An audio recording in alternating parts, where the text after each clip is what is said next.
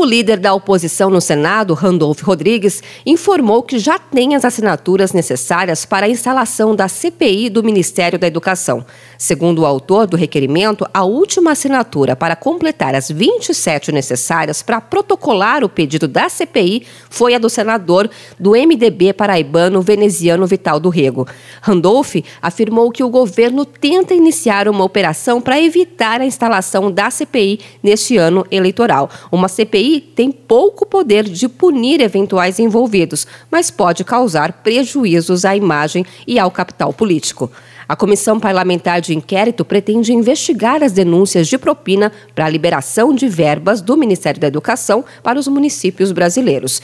Prefeitos afirmam que pastores ligados ao ex-ministro da pasta, Milton Ribeiro, pediam até 40 mil reais ou barras de ouro para a liberação dos recursos. Após o caso, o chefe do MEC pediu exoneração do cargo. Na última reunião da Comissão de Educação do Senado, o presidente do Fundo Nacional de Desenvolvimento da Educação, Marcelo Ponte, negou as acusações e argumentou que o papel dos pastores nas reuniões com prefeitos era somente o de fazer orações. Para a CPI ser instalada, é necessário ainda protocolar o pedido na mesa diretora do Senado. E o presidente da Casa, Rodrigo Pacheco, precisa autorizar o início dos trabalhos. Critérios de CPI, assinaturas, o fato determinado, o orçamento previsto.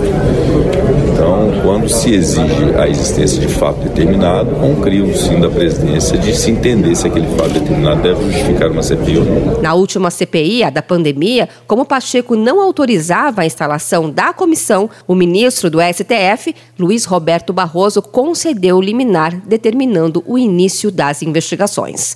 De São Paulo, Luciane Yuri.